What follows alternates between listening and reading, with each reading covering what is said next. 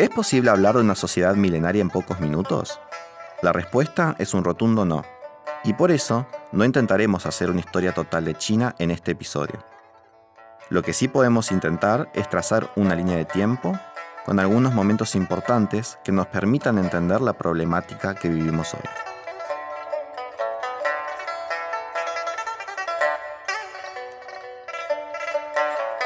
Durante la primera mitad del siglo XX se produjo la guerra civil china entre dos bandos, el nacionalista, liderado por Chiang Kai-shek, y el grupo comunista que respondía a Mao Zedong. La guerra civil fue larga y se mezcló con la Segunda Guerra Mundial cuando parte de China cayó en manos de los japoneses. En 1949, la guerra civil concluyó con la victoria de los comunistas, que fundaron la República Popular China, y los nacionalistas se refugiaron en la isla de Formosa, hoy conocida como Taiwán, donde aún funciona un estado de reconocimiento limitado, en disputa con la China continental.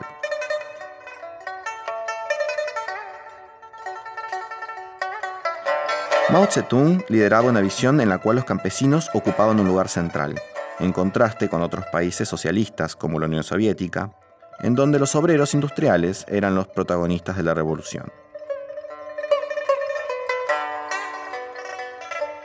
Aquellos años fueron muy duros, pero China ya mostraba un carácter propio y una visión pragmática, como cuando rompió relaciones con la Unión Soviética y comenzó una duradera alianza con los Estados Unidos, en ese momento liderados por Richard Nixon.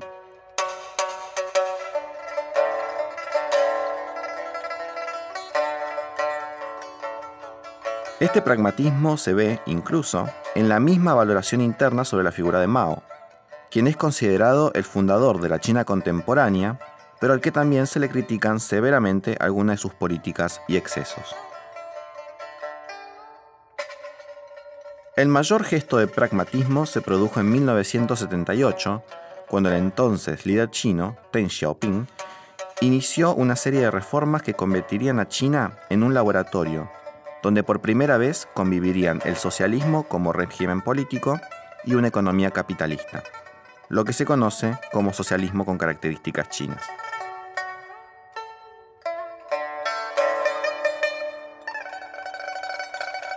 Durante el periodo de Teng, también tuvieron lugar los sucesos de la plaza de Tiananmen.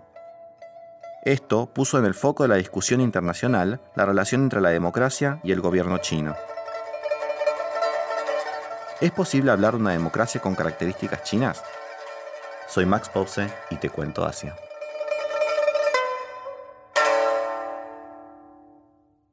Eh, parecería cliché decir que el siglo XIX fue un siglo inglés, el siglo XX fue un siglo de Estados Unidos y una rivalidad de Estados Unidos. Aquí, Luciana Micha, directora del Centro de Estudios de Política Internacional de la Universidad de Buenos Aires. Lo que soviético del siglo XXI, básicamente vemos que va a tener Asia como un protagonista hegemónico y, un, y una posición hegemónica eh, en el escenario internacional.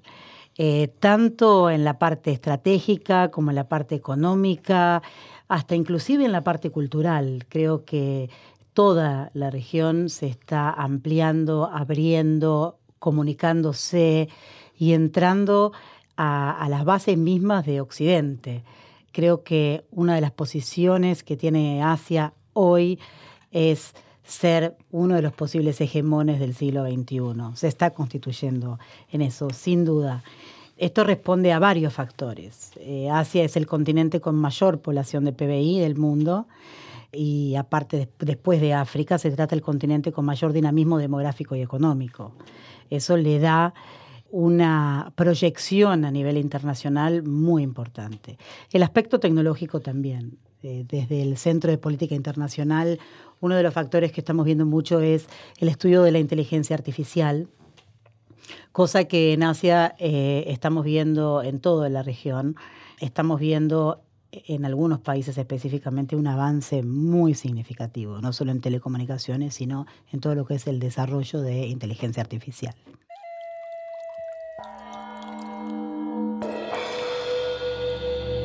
Cecilia Noche, investigadora del Grupo de Estudios sobre Asia y América Latina de la UBA.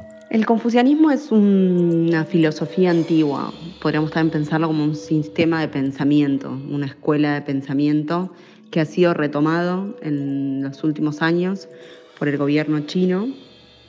Hay un resurgimiento de arriba hacia abajo de lo que son los valores del confucianismo.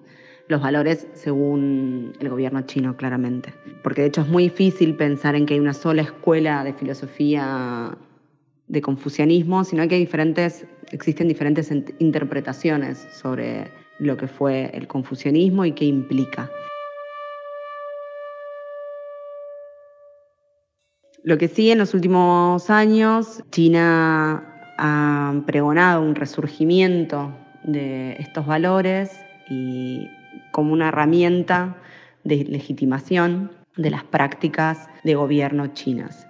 A partir del retroceso de la ideología comunista como un articulador de la sociedad, y mm, la falta de intención o de voluntad de crear un régimen democrático al estilo occidental o de una democracia liberal, el gobierno chino y antes algunos, algunas élites políticas del sudeste asiático, como Singapur y Malasia, han retomado valores que formaban parte del confucianismo. En gran medida estos valores tienen que ver sobre todo con la armonía, con la idea de orden, con la idea de jerarquía con la idea de, lo colectivo por sobre lo individual, basados en valores como la familia, la comunidad, por sobre la búsqueda individual de beneficios. Y a partir del resurgimiento de esos valores y de la reinterpretación de esos valores, eh, el confucianismo se ha convertido en un articulador, o se busca que el confucianismo sea un articulador de la sociedad, una herramienta de legitimación.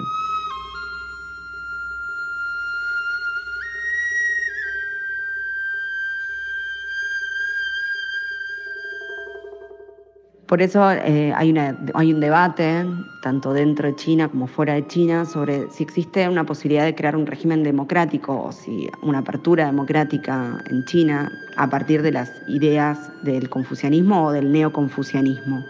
Para algunos existen elementos que permiten pensarlo, sobre todo la idea de liberación, que es propia de la filosofía confuciana y también es propia de sistemas de pensamientos occidentales, que hacen hincapié en la deliberación como una herramienta para llegar a mejores soluciones, a mejores propuestas eh, o a propuestas superadoras. Después existen algunos elementos que supondrían una limitación al desarrollo de la democracia, como por ejemplo la idea de meritocracia a la hora de elegir los líderes.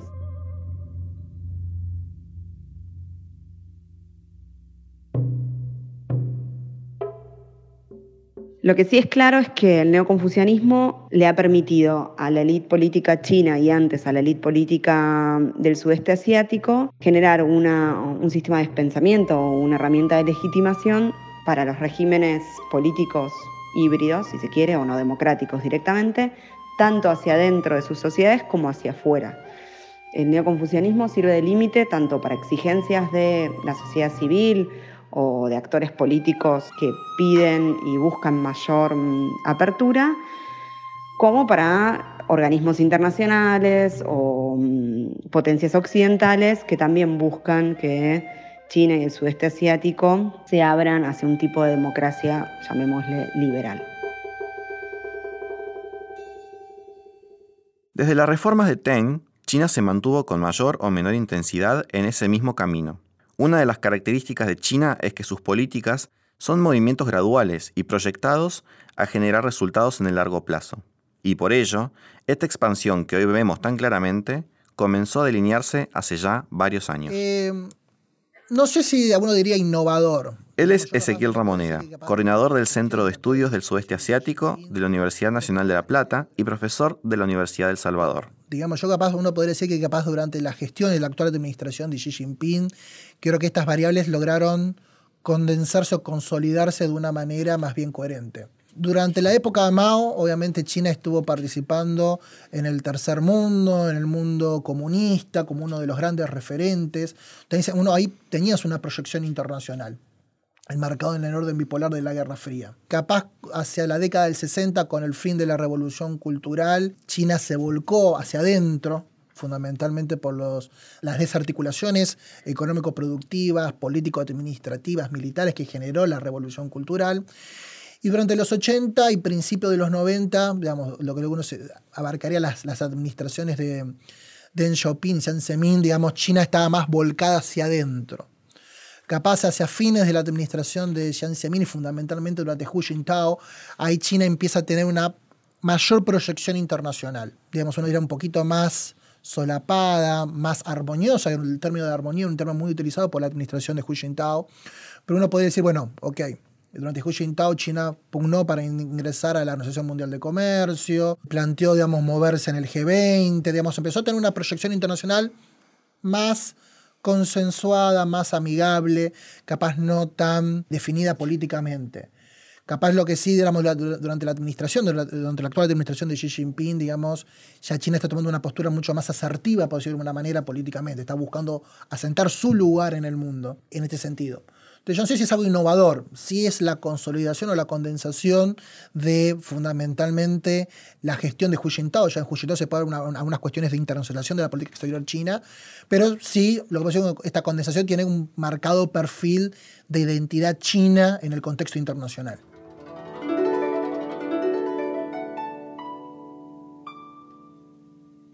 El rumbo iniciado en 1978 tomó una nueva velocidad con la llegada a la presidencia de Xi Jinping.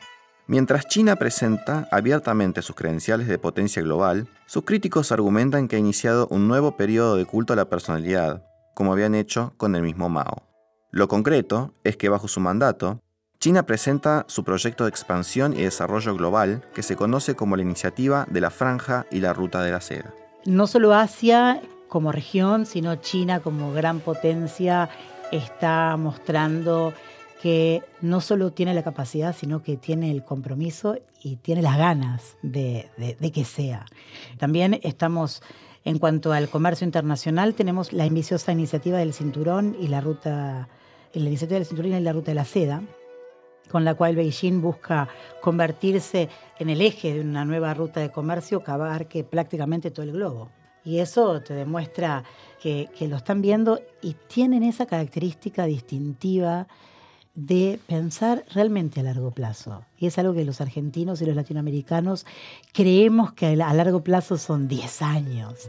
Y la verdad que ellos tienen otra cabeza y otra forma de contabilizar la historia que nos llevan una ventaja eh, estructural y simbólica muy importante. La propuesta de, una, de, de la ruta de la seda, una ruta, un cinturón, tiene que ver con este tema de articular de una forma coherente, unificar, digamos, rutas comerciales que faciliten justamente el comercio entre China y distintos, digamos, países o regiones del mundo. Fundamentalmente teniendo un doble sentido del punto de vista chino. Por un lado, relocalizar fondos ociosos o con mejores tasas de, rédito eh, chino. Vos pensás que, los, fondos chinos están hablando de trillones de dólares.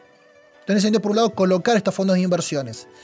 Segundo, digamos, en cuestiones que tengan que ver con, para facilitar el comercio fundamentalmente de commodities o de recursos energéticos o recursos eh, minerales para llevar adelante el proceso de industrialización y desarrollo económico chino.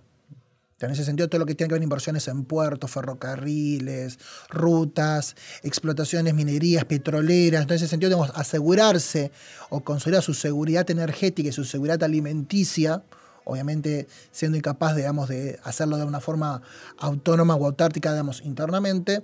En ese sentido, digamos, su proyección regional o extrarregional, uno podría llegar a pensar África, inclusive Latinoamérica, tiene con esta cuestión de consolidar o asegurar fuentes de provisionamiento tanto de recursos alimenticios, commodities, como es el caso argentino, sudamericano, recursos minerales, uno podría pensar el caso también sudamericano, el caso de Chile o Perú, o fundamentalmente el caso africano, minerales raros, petróleo, cobre, y después, bueno, consolidar todas las rutas comerciales, fundamentalmente inversiones de puertos en el Índico, rutas ferroviarias en Asia Central, inclusive Europa se están hablando de, los primeros intentos de conectividad unificada entre Madrid y Londres hasta eh, Beijing.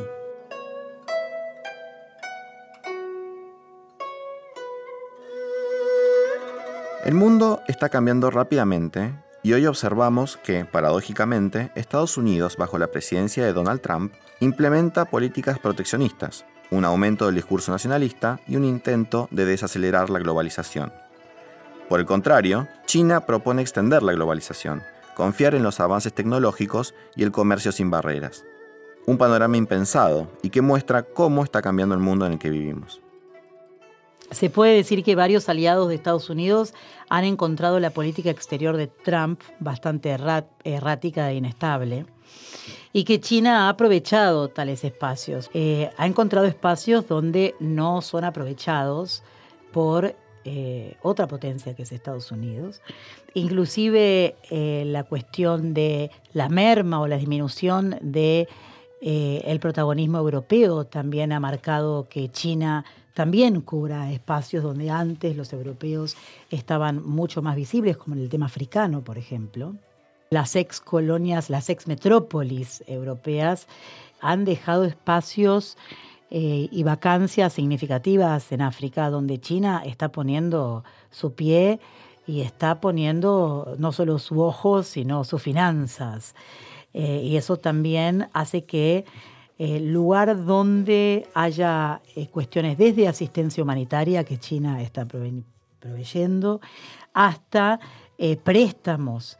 Eh, China está, está volcando en los temas africanos. Posiblemente estas acciones tengan una repercusión quizás a veces negativas en términos de derechos humanos o en términos de democratización, si se quiere, porque Estados Unidos siempre ha llevado la bandera de todo lo que es la democracia, un poco como doble estándar, pero bueno, eso no se nota en China, pero sí no está interesado, que eh, China no está interesada en, en, en presionar para que esos valores democráticos sí se instauren en África o en los países donde eh, China está financiando o está ejerciendo algún dominio, sino que está invirtiendo básicamente en los intereses vitales, que es la, expansión a largo plazo que tiene.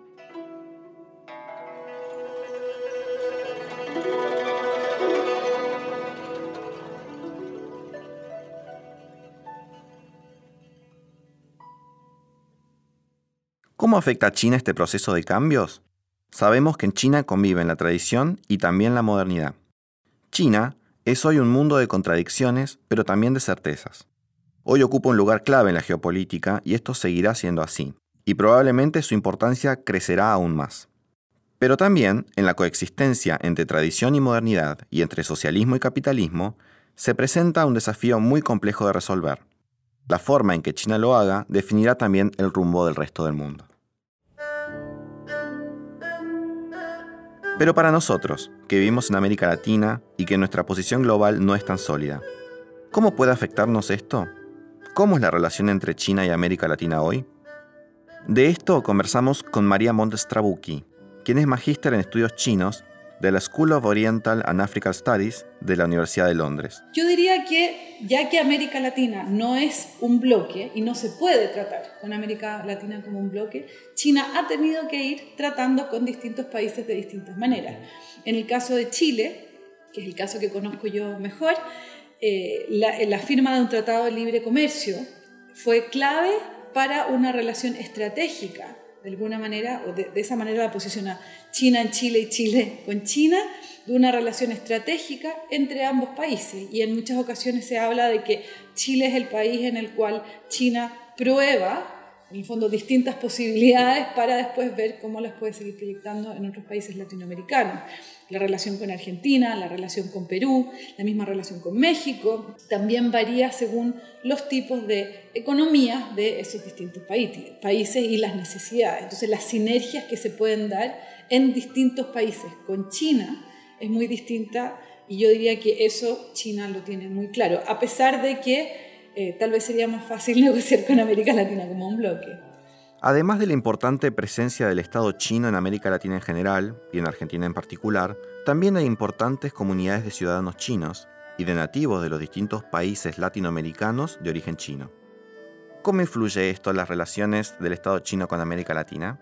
Eso es muy interesante porque tenemos distintas oleadas de inmigración china en América Latina que son distintas en distintos países también. En Cuba es un periodo, eh, Perú otro, el caso chileno es otro, el caso argentino también. Pero las distintas oleadas de, migrantes chinos han tenido que, de alguna manera, entrar en un diálogo en una relación, aunque sea de ignorar, tal vez en algunas situaciones, con las eh, migraciones anteriores. Y estas migraciones siguientes, digamos, las contemporáneas, de alguna manera se insertan con estos migrantes anteriores para, en el fondo, para utilizar estos espacios que las comunidades chinas tenían en estos países. Y a la luz de esto se arman como nuevas identidades de las comunidades chinas. En algunos casos, eh, en el caso de Cuba, por ejemplo, es muy interesante como hubo toda una revitalización, y eso es lo que eh, ha, estado estudiado, toda una revitalización del barrio chino en función de la llegada de nuevos capitales chinos que se relaciona con estas antiguas eh, raíces chinas cubanas. Cuando se empiezan a dar estos diálogos que son en multiniveles y multifuncionales, Pensar China desde América Latina es pensar en el otro, con un otro con quien convivimos cercanamente, pero con quien al mismo tiempo estamos separados por cuestiones culturales, idiomáticas y políticas. ¿Cómo representamos los latinoamericanos en nuestro ideario a China? Yo creo que habría que partir por pensar si es que podemos hablar de un ideario latinoamericano primero en China, eh, por decir que habría que primero pensar en si existe esta identidad latinoamericana que se está proyectando, porque en la realidad las relaciones se están dando principalmente a nivel bilateral y se dan tanto a nivel bilateral entre países como entre universidades, por ejemplo. Eh, son pocas las redes existentes entre universidades, a pesar de que estas han ido en aumento, como la misma Asociación de las Universidades con Aquí nuestro columnista e investigador del grupo de estudios sobre Asia y América Latina de la Universidad de Buenos Aires, Fernando Pedrosa. ¿Cómo pensar China y para qué pensar China? Es un poco lo que nos queda pendiente después de escuchar este episodio. Hemos estado en América Latina, podemos decir, eh, influidos, hasta dominados por diversas potencias del mundo occidental, empezando por Gran Bretaña, en un lado Francia, Portugal, España y últimamente este, estos últimos años del siglo XX eh, por Estados Unidos. ¿Ha sido fácil? No, eh, pero con estas potencias occidentales compartimos mucho, compartimos casi todo, raíces religiosas, lingüísticas, culturales, económicas. Y no ha sido fácil, reitero, porque ahora tenemos que pensar que vamos a convivir en un mundo con una, mm, una serie de potencias que vienen de una cultura radicalmente diferente. Entonces nuestra obligación, pero también es una necesidad, tenemos que entender más de este mundo oriental y tenemos que entender más sobre todo de China. No podemos abordar el estudio de China desde el prejuicio, pero tampoco desde la ingenuidad. China es una, es una potencia global y como tal tiene intereses concretos y está dispuesto a, lograrlos. Nosotros desde nuestro lugar, eh, bastante asimétrico por cierto, tendremos que generar estrategias inteligentes para poder también cumplir nuestros objetivos. Por eso es importante saber más de China. En la producción estuvieron Marta Villar, Diego Mins y Mariana Antonianza.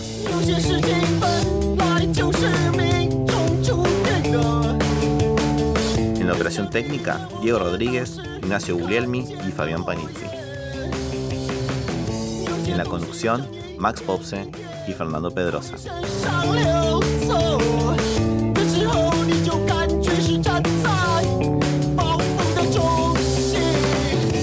Escuchar más podcasts de Radio Nacional, búscanos en Spotify, Apple Podcast y en www.radionacional.com.ar.